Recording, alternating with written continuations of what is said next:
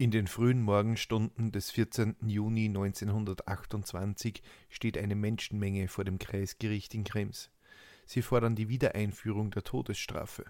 Der Grund des Aufruhrs ist kaum 19 Jahre alt. Als der Angeklagte aus dem Gerichtssaal geführt wird, springen aufgebrachte Zuschauer den schmächtigen Jugendlichen an und wollen ihn lynchen. Zuvor hatte der Staatsanwalt den Burschen als den scheußlichsten und furchtbarsten Verbrecher des Landes bezeichnet. Das ist der Fall von Johann Surada, dem Menschenschlechter von Raps.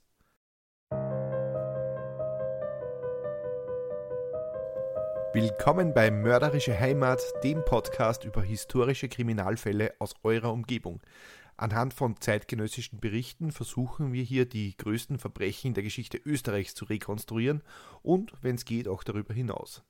Und am Ende gibt es auch noch einen Klugschiss zum Schluss. Unser heutiger Fall führt uns ins Waldviertel, genauer gesagt nach Raps an der Theier.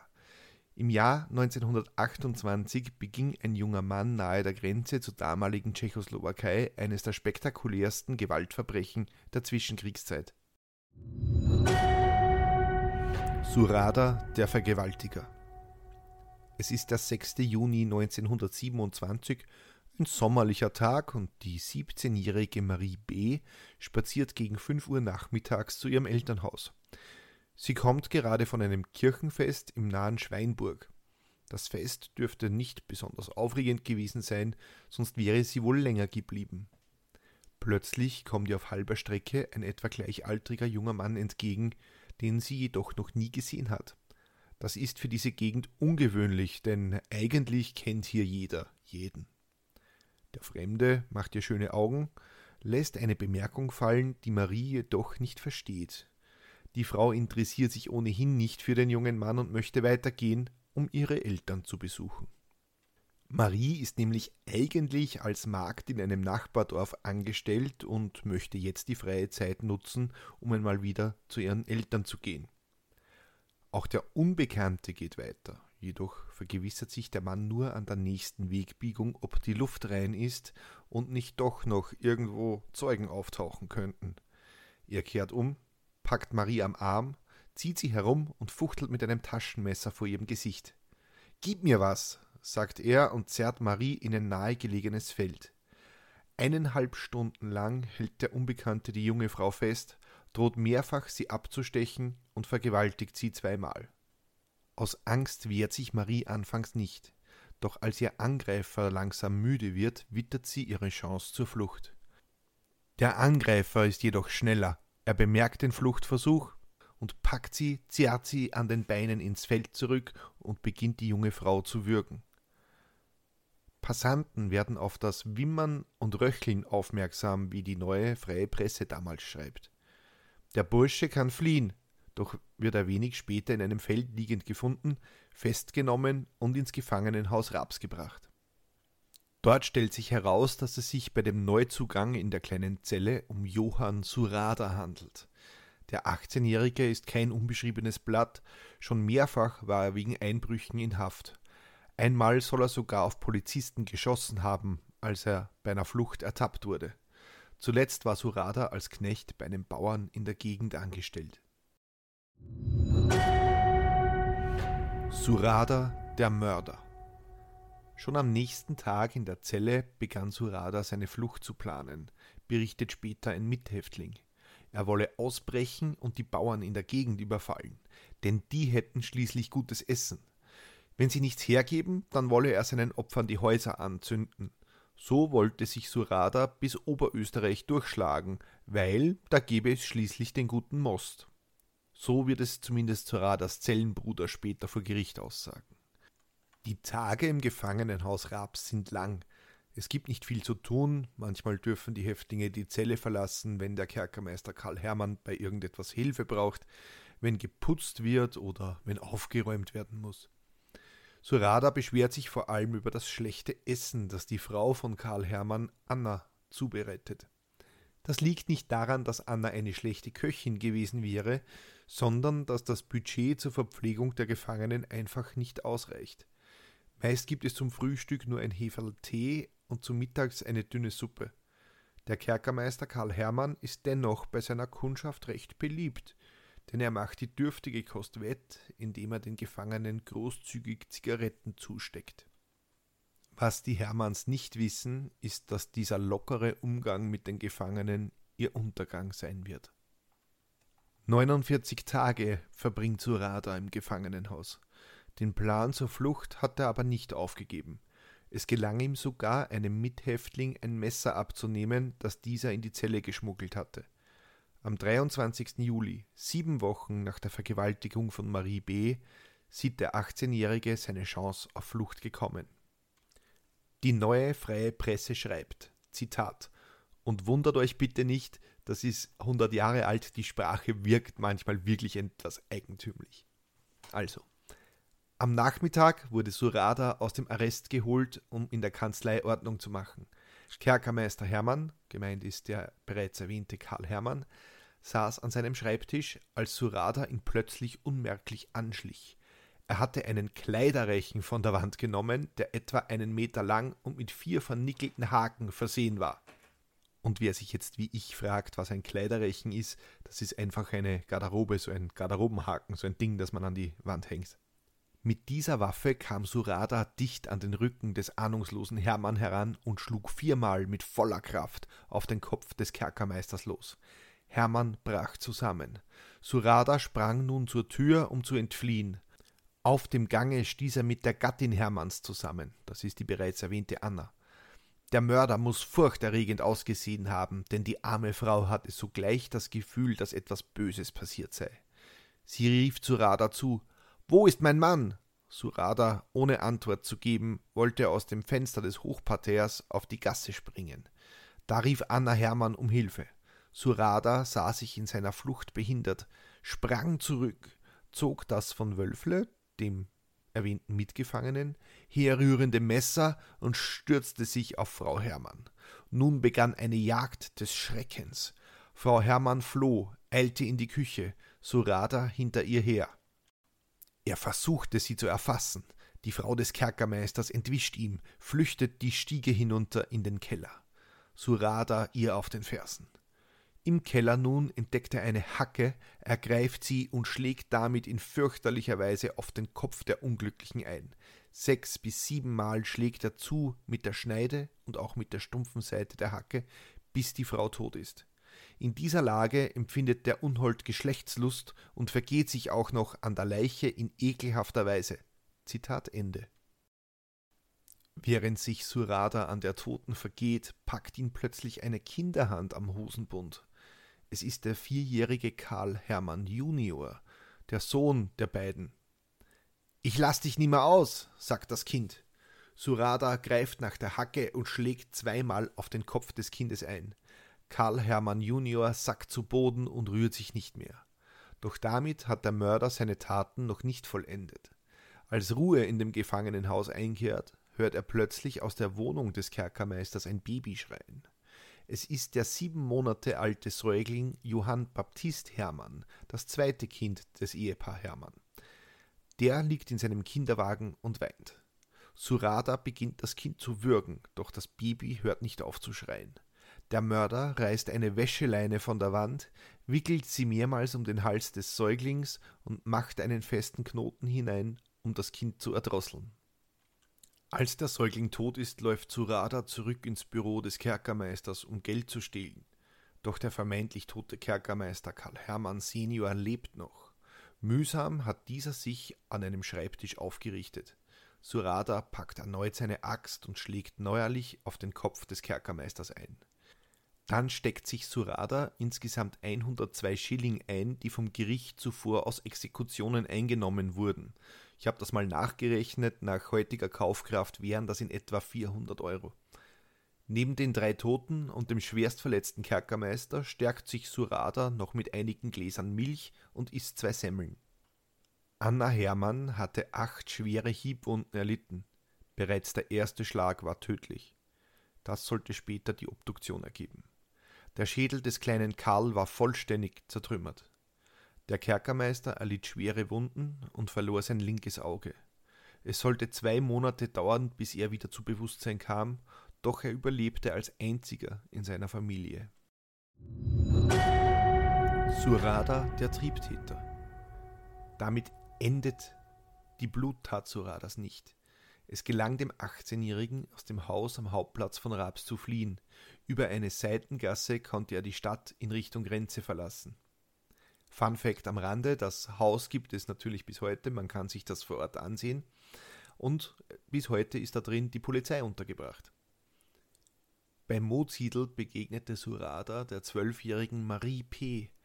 Er sah sich nach allen Seiten um, packte das Mädchen und zog es in ein Feld, wo er das Kind vergewaltigte.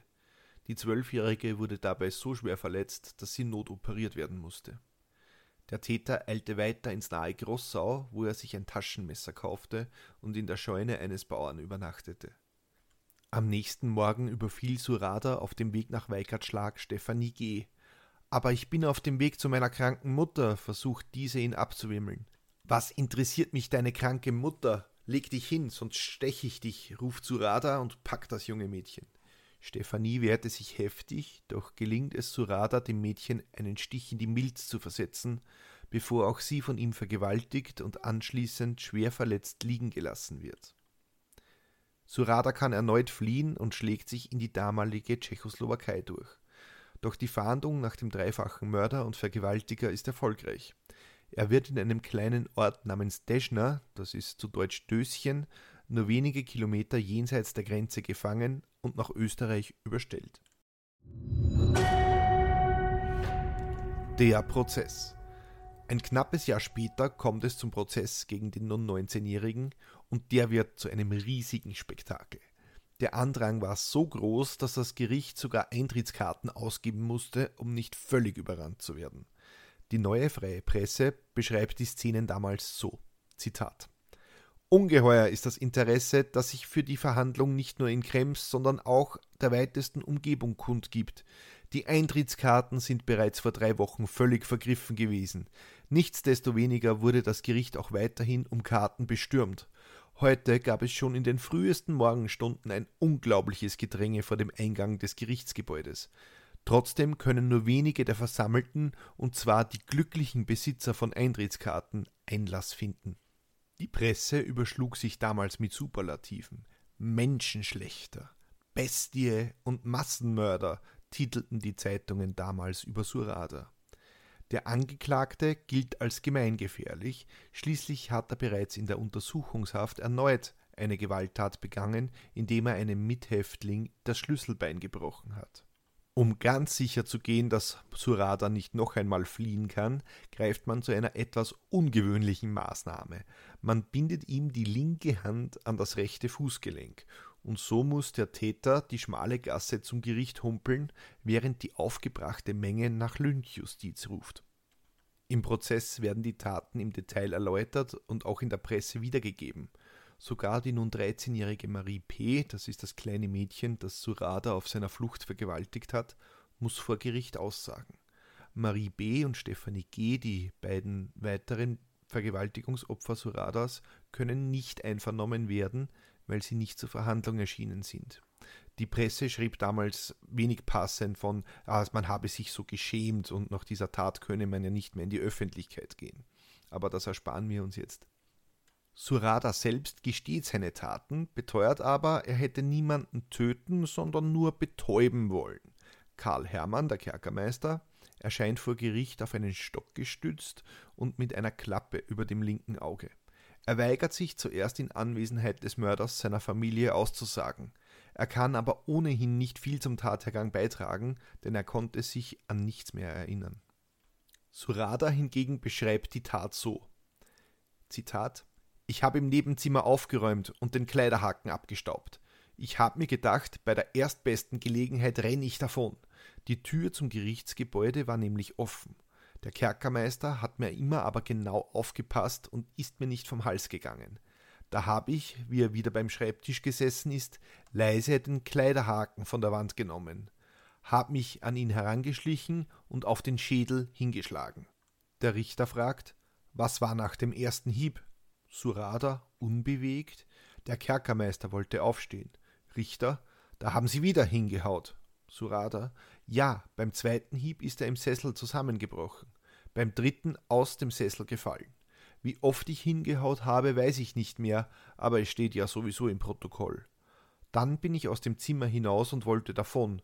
Da kommt mir die Frau mit dem Kind im Arm entgegen und schreit: Wo ist mein Mann? Ich habe ihr keine Antwort gegeben. Sie läuft mit dem Kind in die Wohnung, ich hinterdrein.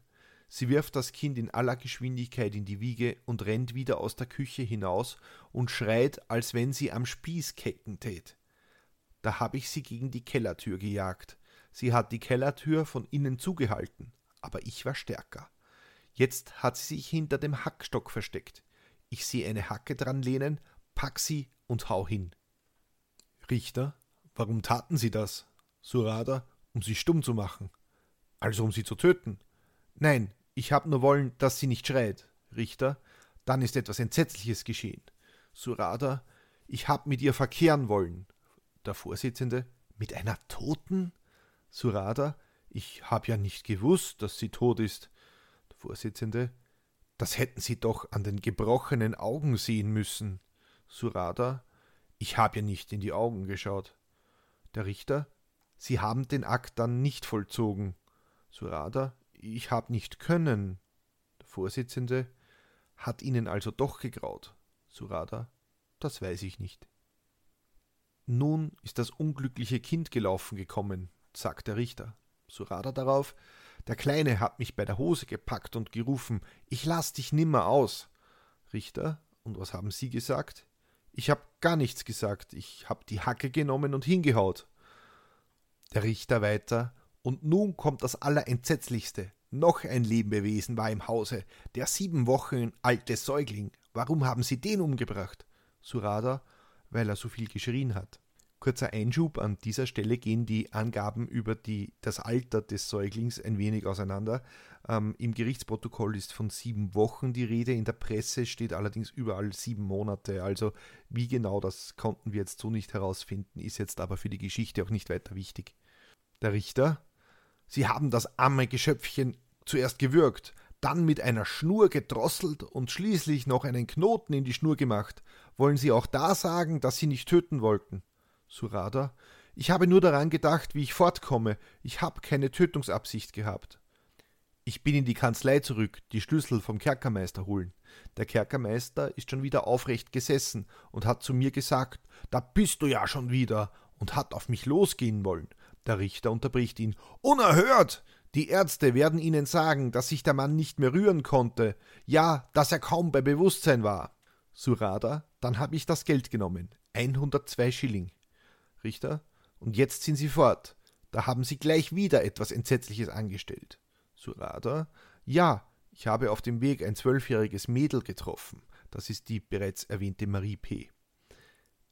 Es war zwischen zwei Ortschaften. Ich habe sie beim Arm genommen. Vorsitzender, nicht beim Arm, beim Genick haben Sie das Kind genommen und ihm sofort mit der Hand den Mund zugehalten. Surada, ich habe die Kleine in ein Feld gezogen.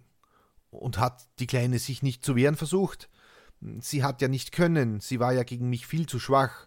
Richter, haben Sie das Kind nicht auch eingeschüchtert? Surada, ich habe nur gesagt, leg dich nieder, sonst hau ich dir eine herunter. Dann habe ich sie gebraucht. Richter, Sie haben das Kind dabei schwer verletzt. Surada, das weiß ich nicht. Das habe ich erst aus der Anklageschrift gelesen. Die Verhandlung lässt auch viele Rückschlüsse auf die schwierige Situation in Österreich in der Zwischenkriegszeit zu. Der Vater Johann Surada senior war Gendarm im Dienste Österreichs in Bosnien. Nach dem Zerfall der Monarchie wurde er staatenlos. Weder das neu entstandene Jugoslawien noch Österreich oder die Tschechoslowakei wollten den alten Mann als Staatsbürger anerkennen. Er begann heftig zu trinken, und das war auch großes Thema beim Prozess, denn er nahm pro Tag mehrere Liter Wein und mindestens einen Liter Schliwowitz zu sich. Die Mutter Johann Suradas war mit ihrem Sohn rasch überfordert. Im Prozess ist die schwierige Geburt ihres Sohnes ein Thema. So soll dieser tot auf die Welt gekommen und erst später zum Leben erwacht sein. Mehrmals soll Hansel, wie ihn seine Mutter nennt, später beim Klettern auf den Kopf gefallen sein. Einmal so stark, dass er aus Ohren, Nase und Augen blutete. Da sei auch sein Rappel losgegangen, berichtet die Mutter. Immer bei Neumond habe sich Hansel im Bett aufgesetzt, zu singen und zu pfeifen begonnen. Einmal habe er sogar seine Sachen gepackt und wollte von dannen ziehen, ehe ihn seine Mutter aufwecken konnte. An diese nächtlichen Episoden hätte sich ihr Hansel anschließend nicht erinnern können. Sie nennt das eine Kopfgrippe. Im Prozess taucht auch mehrmals die Frage auf, ob der Angeklagte nicht im Rausche gezeugt worden sei, was zu seiner Verrohung geführt haben konnte. So wird zumindest vor Gericht spekuliert. Das Gericht will schließlich klären, ob Surada überhaupt zurechnungsfähig ist und möchte gleichzeitig natürlich diese Spekulationen beenden, er wäre im Rausche gezeugt worden und holt deshalb ein psychiatrisches Gutachten ein. Das Ergebnis in Kürze: Surada sei kein Lustmörder, aber moralisch defekt und ein minderwertiger Psychopath, aber kein Geisteskranker, berichtet das kleine Volksblatt. Der untersuchende Arzt wird sogar zitiert, dass keine Irrenanstalt ihn behalten würde. Surada wird schließlich zu 18 Jahren Schwermkerker, verschärft durch einen Fasttag vierteljährlich und einsamer Absperrung in dunkler Zelle an jedem Jahrestag der Tat, das ist der 23. Juli, verurteilt. Nach der Verbüßung der Kerkerstrafe soll Surada des Landes verwiesen werden, da auch er kein österreichischer Staatsbürger war.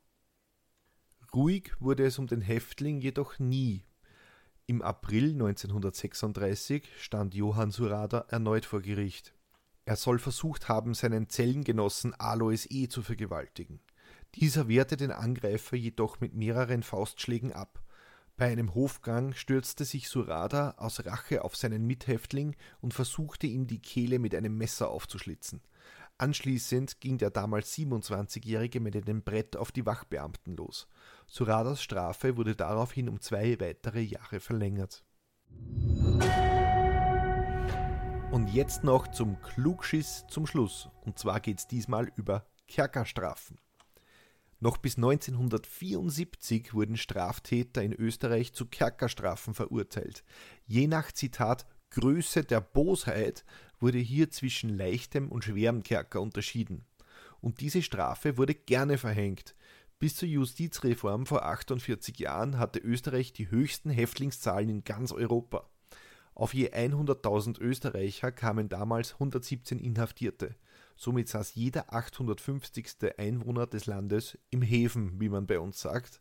Und das war wirklich einsame Spitze in Europa. Bei Großbritannien hatte etwa 82 Häftlinge pro 100.000 Einwohner. Frankreich 56, die Bundesrepublik 69, Italien 64. Das lag vor allem am recht freigebigen Umgang der Richter mit Haftstrafen. Das Strafrecht stammte damals noch aus dem Jahr 1852 und sah für schwerkriminelle Häftlinge noch Zusatzstrafen wie hartes Lager, Dunkelhaft oder Wasser und Brot zum Jahrestag der Tat vor. Das sorgte auch dann in den 70er Jahren für einen medialen Aufschrei über die, naja, fast mittelalterlich anmutenden Zustände in Österreichs Strafjustiz. Heute ist die sogenannte Haftrate in Österreich bei 91 pro 100.000 Einwohnern. Das ist mit Platz 154 einer der geringsten der Welt. In Deutschland ist sie mit 71 noch niedriger. Spitzenreiter sind die USA hier sitzen aktuell 692 von 100.000 Personen im Gefängnis. Und das war sie, die erste Folge von Mörderische Heimat. Mir hat es riesig viel Spaß gemacht, diesen Fall für euch auszuarbeiten. Ich hoffe, ihr hattet dabei genauso viel Spaß beim Hören, wobei Spaß bei diesem Fall natürlich etwas schwierig ist, aber ihr wisst, was ich meine. Lasst mir einen Stern, ein Like oder was auch immer da oder gerne auch ein Review. Mir bleibt jetzt nur noch Danke zu sagen, dass ihr dabei wart und wir hören uns nächste Woche wieder.